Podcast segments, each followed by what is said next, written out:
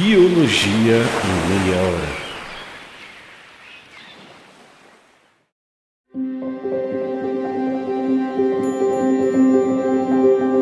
Por que a gente tem tanto medo de parasitas? Ou melhor, você sabe o que são parasitas e como eles deixam as pessoas doentes?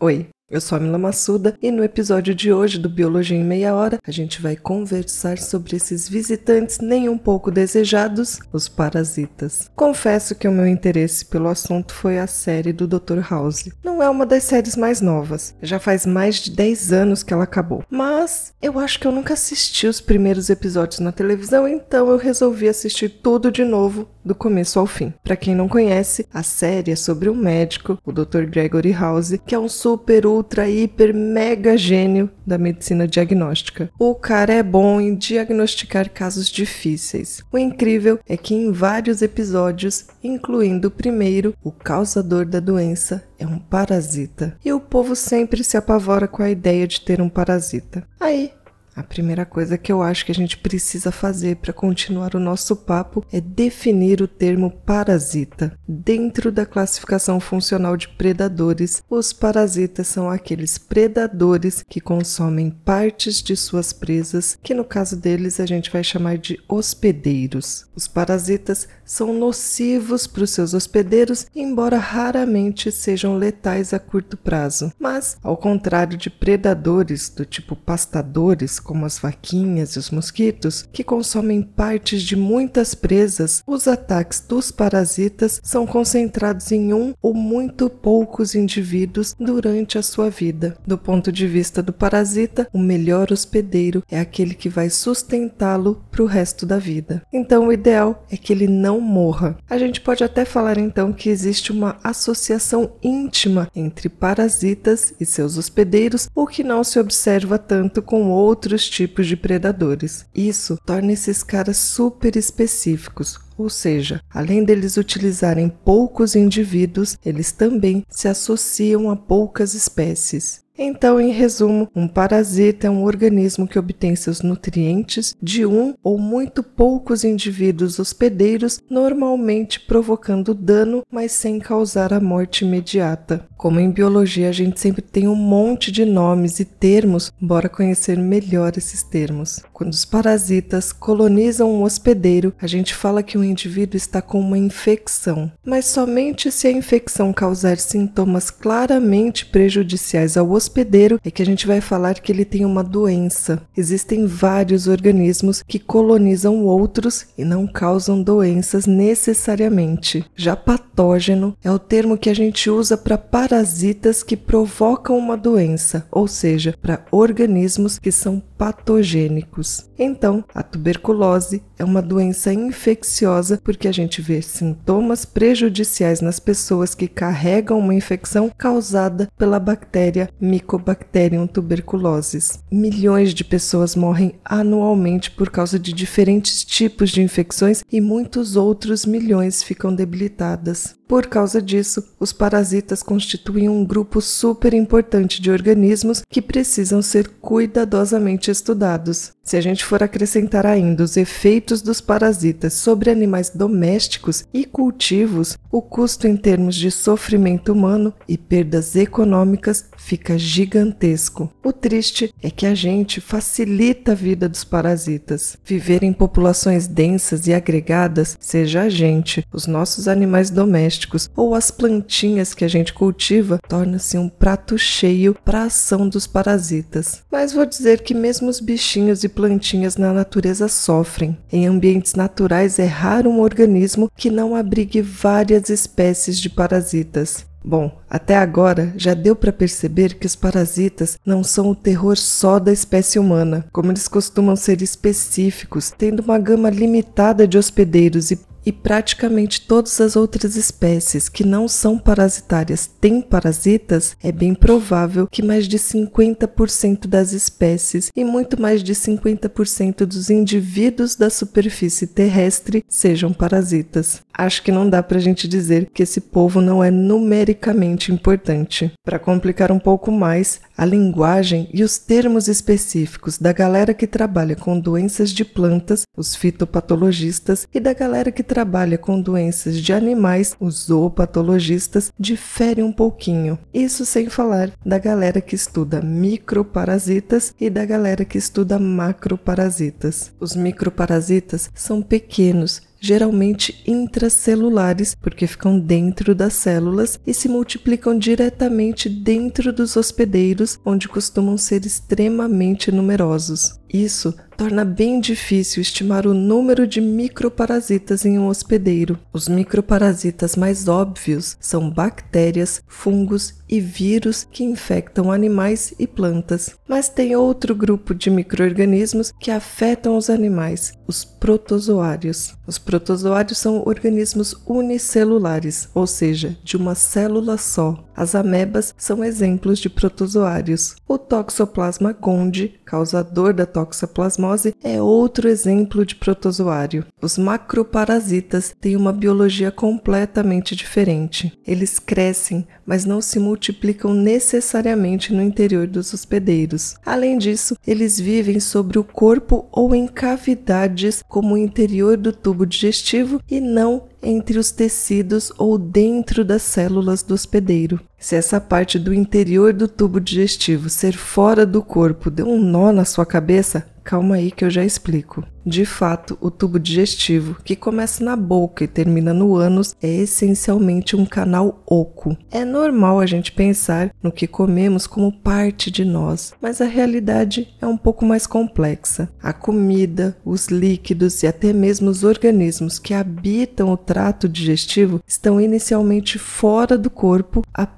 de passagem por esse canal. Isso significa que a luz do tubo digestivo é considerada parte do ambiente externo, mesmo que esteja fisicamente dentro da gente. É somente quando os nutrientes e outros elementos são absorvidos pela corrente sanguínea é que eles realmente se tornam parte do nosso organismo. É como olhar para o rolo de papel higiênico. O tubinho de papelão representaria o nosso tubo digestivo. A camada mais externa de papel higiênico seria a nossa pele. E as diversas folhas enroladinhas de papel higiênico seriam a parte interna do nosso corpo. Em geral, os vermes eumintos são os principais macroparasitas dos animais. Os eumintos são animais que podem ter vida livre ou parasitária. E esses animais se dividem em dois filos. Os plateumintos, que são vermes achatados, que nem as tênias. Bom, tem gente que chama as tênias de solitárias, porque é mais comum ter apenas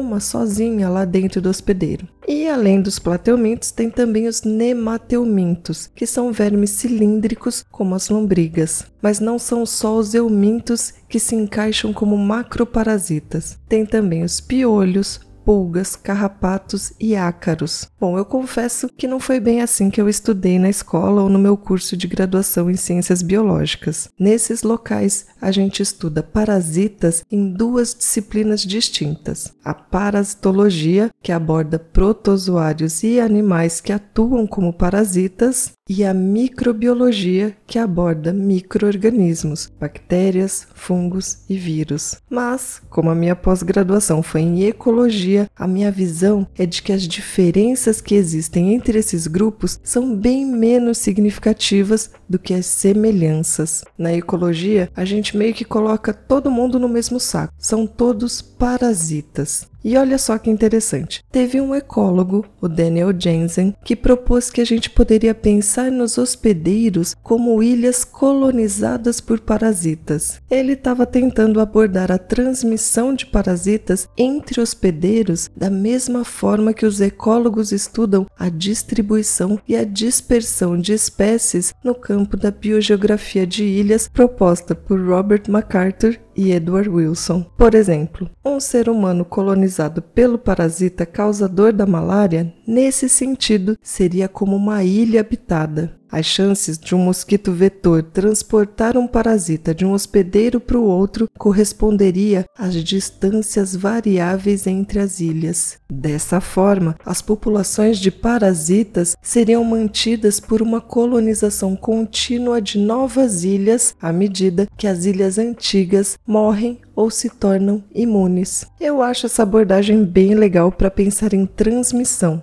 Mas olha outra abordagem bem legal. Quando a gente estuda organismos de vida livre e organismos parasitas, a grande diferença é que o hábitat dos parasitas é vivo. O local onde um parasita reside é um hábitat vivo, capaz de crescer, ser reativo, respondendo ativamente à presença do parasita, desenvolvendo reações imunológicas, digerindo, isolando e às vezes aprisionando. Como espécies interagindo, hospedeiros e parasitas são capazes de evoluir. Ou seja, as populações de parasitas e hospedeiros estão sempre mudando e ajustando essas interações. Em geral, a gente sempre pensa que os parasitas em uma população atuam como uma pressão seletiva para que haja a evolução de hospedeiros cada vez mais resistentes, que por sua vez atuam como uma pressão para a seleção de parasitas cada vez mais infecciosos. Essa visão clássica de uma corrida armamentista coevolutiva entre predadores e presas, ou entre parasitas e hospedeiros, até acontece, mas na realidade o processo não é necessariamente tão direto.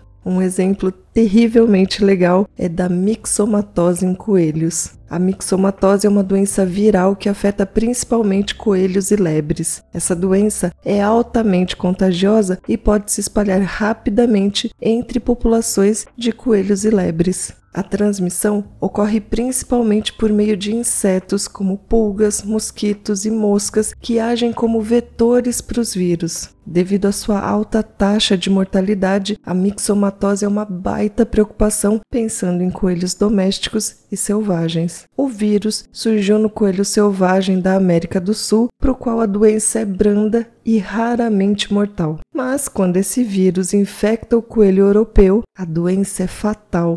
Sabendo disso, o povo quis usar esse vírus como controle biológico. Então, o vírus do mixoma foi introduzido na Austrália na década de 1950 para controlar o coelho europeu que tinha virado uma praga em áreas de pastejo. A mixomatose se propagou rapidamente entre 1950 e 1951 e as populações de coelhos sofreram uma drástica redução. Em alguns locais, mais de 90% dos coelhinhos morreram. Ao mesmo tempo, o vírus foi introduzido na Inglaterra e na França, onde também ocorreram enormes reduções populacionais de coelhos. O bom é que uma equipe de pesquisadores resolveu acompanhar essa história do ponto de vista genético. Eles foram acompanhando linhagens genéticas do vírus e dos coelhos para medir mudanças na virulência dos vírus e na resistência dos coelhos. Quando o vírus foi introduzido na Austrália, ele matou inicialmente 99 9% dos coelhos infectados. Essa taxa de mortalidade caiu para 90% em um ano e depois caiu ainda mais. Para saber qual era a virulência das linhagens virais, os pesquisadores classificaram o vírus comparando isolados de amostras do campo de acordo com o tempo de sobrevivência e a taxa de mortalidade dos coelhos. Eles avaliaram coelhos em campo e em laboratório. As cepas do vírus original de 1951, que eram altamente virulentas, receberam o grau 1. Elas foram responsáveis pela morte de 99% dos coelhos infectados em laboratório.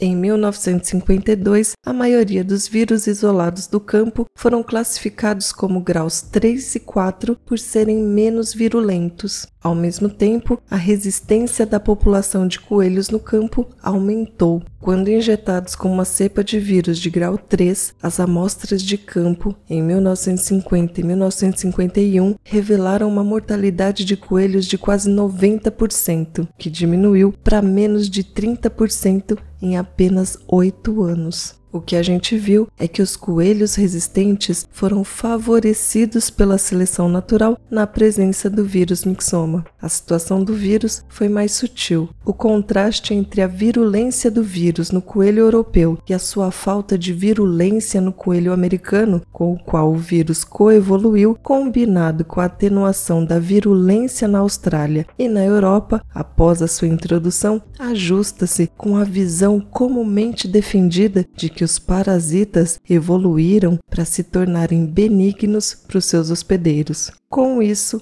os hospedeiros são preservados e assim os hábitats dos parasitas são mantidos. Mas essa visão é mega errada. Os parasitas favorecidos pela seleção natural são, na verdade, o de maior valor adaptativo, ou seja, aqueles que deixam mais descendentes para a próxima geração, são aqueles que mais se reproduzem. E às vezes isso é obtido pelo declínio da virulência, mas às vezes não. O vírus do mixoma se desenvolve no sangue e é transmitido de hospedeiro para hospedeiro por meio de insetos vetores hematófagos que se alimentam de sangue. Na Austrália, nos 20 primeiros anos após a sua introdução, os vetores principais foram mosquitos, principalmente o Anopheles anulips, que se alimentavam somente de hospedeiros vivos. O problema dos vírus de graus 1 e 2 é que, por matarem o hospedeiro super rápido, o período para os mosquitos transmiti-los é muito curto. Uma transmissão efetiva só seria possível se os hospedeiros estivessem em uma densidade muito alta, ou seja, precisa de muito coelhinho pertinho um do outro para dar certo. Só que logo que as populações se infectam com o vírus, a densidade cai muito. Houve,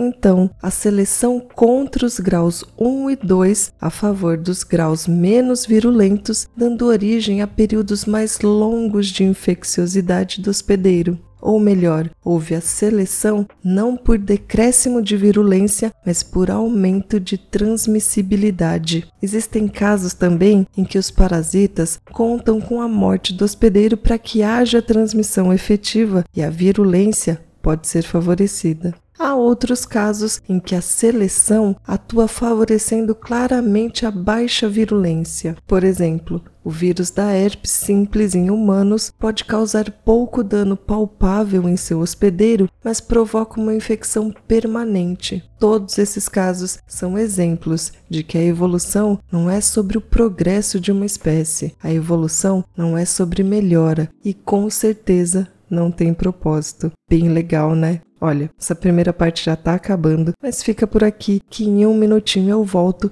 para falar mais sobre parasitas. Fala, gente! Vocês já ouviram falar que tem um inseto em que a fêmea tem um pênis e o macho tem uma vagina? Ou que macacos pregos usam ferramentas equivalentes às que usávamos na Idade da Pedra? Ou ainda que tem peixes que se comunicam pelos puns? Essas e outras descobertas você encontra no Blablalogia, um projeto que traz conteúdos nos mais diferentes formatos para falar de ciência e educação de um jeitinho para todo mundo entender. Segue a gente lá no YouTube, Instagram e TikTok. Abraços! Quando a gente sai do mundo da ecologia e volta um pouco para o mundo da parasitologia, com seus termos e classificação, é possível encontrar diferentes tipos de parasitas. Em primeiro lugar, existem os parasitas acidentais.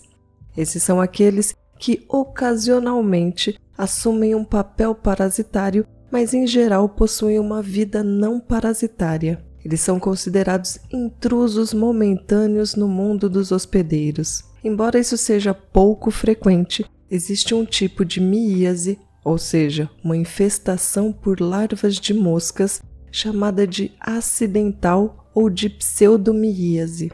A transmissão ocorre pela ingestão de líquidos ou alimentos contaminados com ovos ou larvas de moscas. Após o consumo, os parasitas vão se alojar nos órgãos internos, especialmente no trato urinário e nos intestinos. Mas, como eu disse, isso é bem raro. Quando a gente quer classificar os parasitas de acordo com a amplitude de hospedeiros, a gente pode chamá-los de estenoxênicos quando são especialistas que preferem parasitar espécies de vertebrados intimamente relacionadas ou a gente pode chamá-los de eurixênicos, quando são mais versáteis, podendo parasitar uma variedade mais ampla de hospedeiros. Existe também outra classificação que separa os parasitas em facultativos, quando são capazes de viver tanto de forma parasitária quanto de forma livre, adaptando-se a mudanças, adaptando-se às condições que encontram, e parasitas obrigatórios, quando são organismos dependentes de seus hospedeiros para sobreviver e incapazes de viver fora deles. E não para por aí. Existe uma classificação relacionada ao número de hospedeiros que um parasita precisa para completar o seu ciclo de vida. Eles podem ser parasitas heteroxênicos, que têm ciclos de vida complexos, envolvendo um hospedeiro definitivo e um hospedeiro intermediário, ou podem ser parasitas monoxênicos, que são adaptados para viver exclusivamente em um único hospedeiro definitivo. Um outro aspecto importante dentro da parasitologia e que pode ser uma das principais armas na prevenção de doenças infecciosas é compreender as vias de transmissão, ou seja, entender como os parasitas encontram o caminho para os seus hospedeiros. A transmissão de parasitas é um processo que pode ocorrer por meio de uma variedade de vias, cada uma com as suas próprias peculiaridades e desafios. A gente pode separar as vias de transmissão em duas categorias: direta ou indireta. Uma forma de transmissão direta é o contato direto pessoa a pessoa. A transferência física e a entrada de microorganismos, por exemplo, ocorrem através de membranas mucosas, como olhos, boca, ânus e genitais, feridas abertas ou pele esfolada. Por exemplo, o contato com o sangue ou fluidos corporais de uma pessoa infectada com a mucosa ou com a pele machucada não íntegra pode levar à transmissão de agentes virais como o HIV ou os vírus da hepatite. Pode também ocorrer a inoculação direta a partir de mordidas ou arranhões, como no caso da raiva. O contato direto, mesmo com a pele íntegra, pode ocasionar a transmissão da escabiose ou sarna, que é causada por um ácaro. E as pessoas grávidas também podem transmitir doenças infecciosas aos fetos através da placenta. Uma outra forma de transmissão direta é pela propagação de gotículas.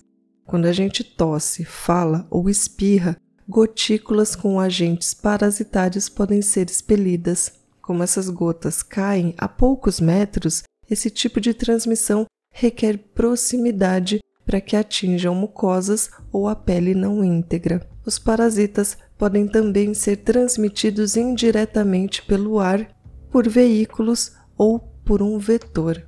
A transmissão pelo ar ou por aerossol abrange a transferência de patógenos através de partículas muito pequenas menores do que as gotículas que eu citei anteriormente. Essas partículas podem se espalhar no ar a longas distâncias e conter agentes infecciosos que permanecem infectantes por períodos prolongados. A transmissão é finalizada quando essas partículas são inaladas por um hospedeiro suscetível ou depositadas em membranas mucosas ou superfícies nos ambientes. Isso, como eu já mencionei, pode ocorrer pela respiração, tosse, espirro, fala de um indivíduo infectado, mas também pode ocorrer durante certos procedimentos médicos e odontológicos. Por isso, as equipes de saúde precisam estar atentas e sempre utilizar máscaras para sua própria proteção e dos seus pacientes. Uma outra forma indireta de transmissão são os veículos. Alimentos, água, fômites, que são objetos inanimados como luvas, roupas, materiais cirúrgicos, roupas de cama e outros, se estiverem contaminados, podem agir como veículos transmissores de agentes infecciosos. E mais, eles podem funcionar apenas como meio de transporte para o agente infeccioso ou podem funcionar como um reservatório onde ele pode crescer e se multiplicar. Pensando em água, vários parasitas amam uma pocinha ou uma lagoinha. Eles podem acessar o hospedeiro pelo contato com a pele ou sendo ingeridos mesmo. Beber água ou nadar em águas contaminadas só leva a gente a um lugar: o hospital. Apesar da gente ter um super respeito pelas equipes médicas, o ideal é prevenir mais do que remediar. Então, bora evitar beber ou nadar em águas não tratadas. Ah, andar descalço também não é uma boa. Tem vários parasitas que amam uma terra umidinha e estão lá só esperando a gente pôr o pé para completar o seu ciclo.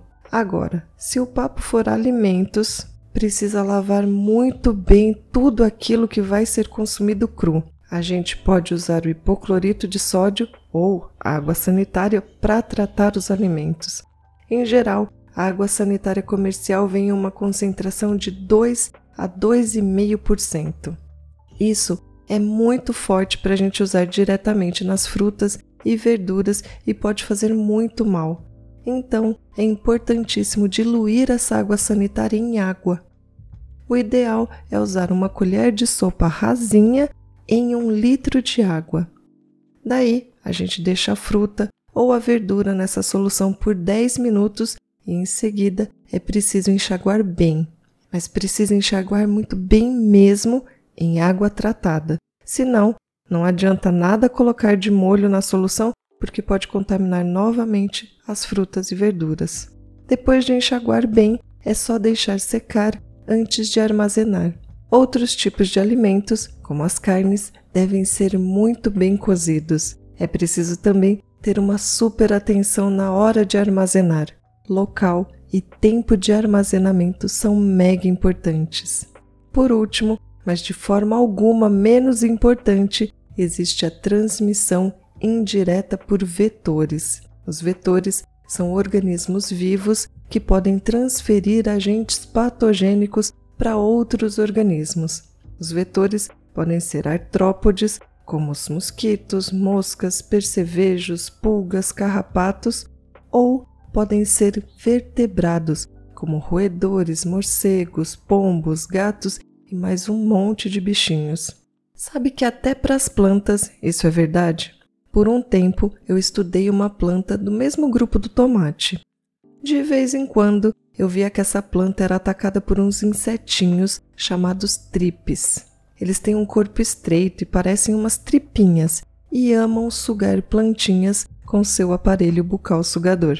Era só esses danados começarem a atacar as minhas plantinhas que logo depois eu começava a ver os primeiros sinais de uma doença causada pelo vírus do vira-cabeça do tomateiro. Assim como a dengue e a febre amarela, essa é uma doença viral transmitida por um vetor, mas que acomete plantinhas. Além dos hospedeiros, existem vários outros reservatórios de patógenos que podem desempenhar um papel na transmissão de doenças. Os reservatórios, no contexto das parasitoses e das doenças infecciosas, são organismos ou ambientes que atuam como fontes de infecção e contribuem não só para a transmissão, mas para manutenção de populações de agentes infecciosos. Ou seja, os reservatórios podem ser animais, incluindo os seres humanos, ou ambientes específicos, como a água ou o solo, nos quais os agentes patogênicos podem sobreviver e se multiplicar. Alguns patógenos são muito resistentes e podem sobreviver no ambiente por um tempo considerável. Por exemplo, os ovos de lombrigas podem permanecer viáveis no solo durante anos. É pouco comum, mas acontece e o solo age como um reservatório. Os vetores também podem atuar como reservatórios. Os vetores são geralmente infecciosos por toda a vida e vários patógenos podem ser transmitidos aos descendentes do vetor ao longo de gerações.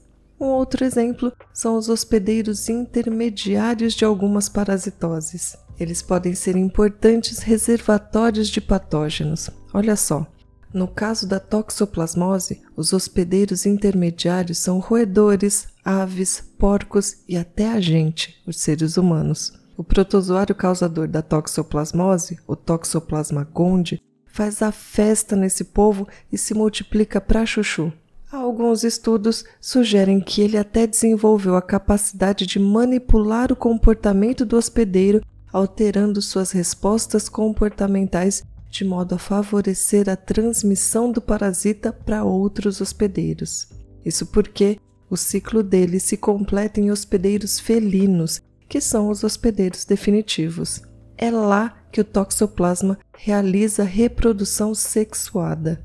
Mas, para isso, ele precisa que os hospedeiros intermediários, que geralmente são presas de felinos, sejam menos medrosas e se exponham mais ao risco de encontrar e às vezes até de enfrentar o hospedeiro definitivo.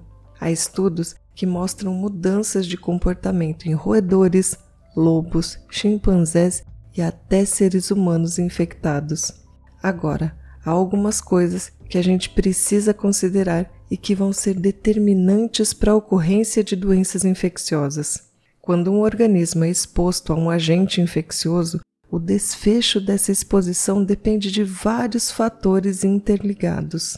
A patogenicidade de um agente infeccioso, que significa o quão forte ele é para causar problemas em quem é infectado, é uma das coisas mais importantes que determinam se alguém vai ou não ficar doente. Isso tem a ver com a capacidade desse agente de danificar os tecidos e causar sintomas na vítima. Outra coisa é a suscetibilidade do hospedeiro à infecção, que também desempenha um papel importante no resultado final da exposição ao agente infeccioso.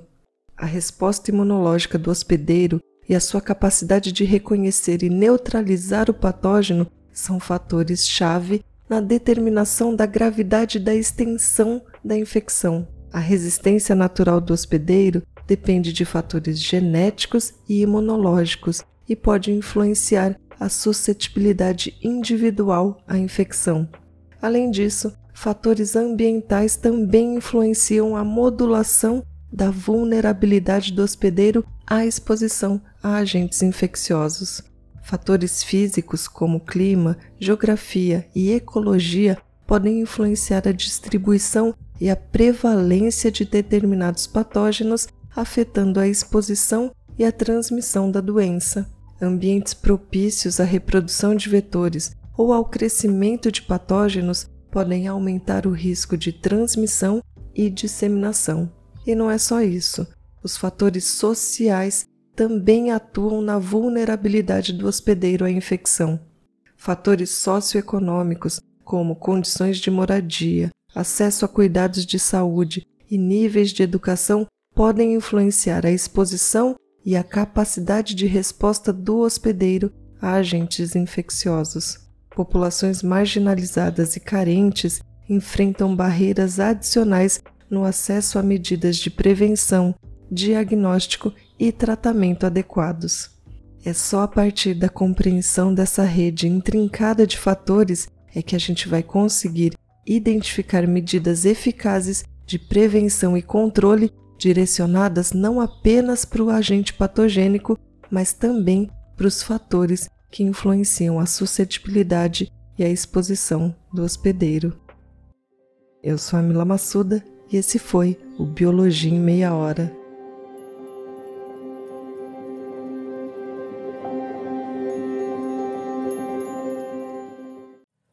Editado por Mil Media Lab.